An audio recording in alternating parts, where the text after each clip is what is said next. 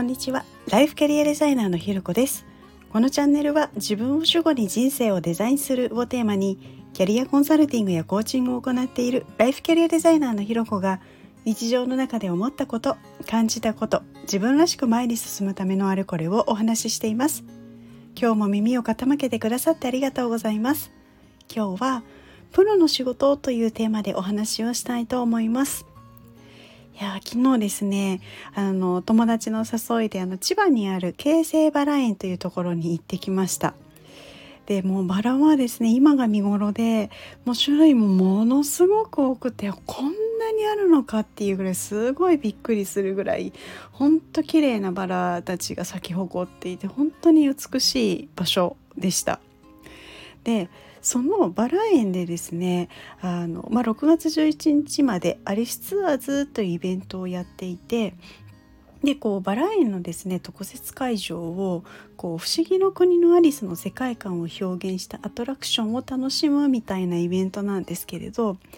そのですねアトラクションのキャストの方々が本当に素晴らしくて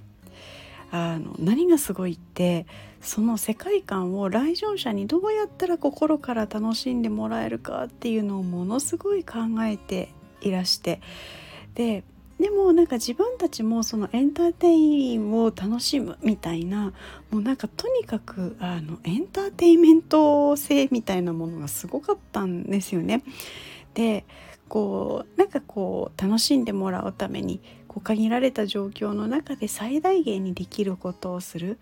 なんかこうそういう姿勢と多分このキャストの方々たちは本当にこういうエンターテインメントのお仕事が大好きなんだろうなっていうのがもうひしひしと伝わってくるところがもう本当にプロだなっていうふうにあの感銘を受けたんですよね。で伝わってくるのはこうきっとこうキャストの皆さん全員がもう誰よりもそのイベントが好きで本当楽しんでてでだからこそ伝わる熱量とか楽しさとか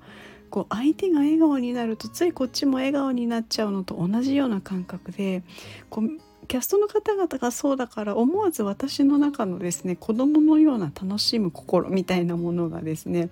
もう本当に純粋に楽しむっていう感じで出てたんですよね。でそういう風になんか楽しめたのはやっぱりこうキャストの方々から発せられるこう人を楽しませるプロとしての意識の高さなんだろうなっていうことを本当に感じました。でそれこそこの仕事はあのこの方々にとっての天職なんだろうなっていうなんかもう初めて会う私が思うくらいなんですよね。これって結構すごいなと思うんですよ。あのまあなのでねこう機会があったらもうぜひぜひ行っていただいてこうキャストの方々とのなんか時間を楽しんでほしいななんていうことをすごく感じています。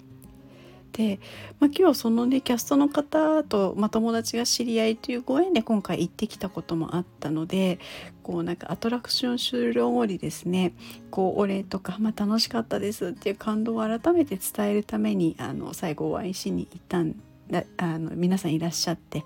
でこうその皆さんがですねあのめっちゃウェルカムな感じでこう最後にじゃあみんなでまた写真撮りましょうみたいなことを言ってくださってですねこうアトラクションの乗り物に乗って写真を撮ったんですけれどもう最後の最後まで楽しませよう感が満載でもう写真がですねもうなんか写真でもこうなんかすごい伝わってくるものがあるというかもうポーズとかあのもう本当なんか楽しいっていう感じでした。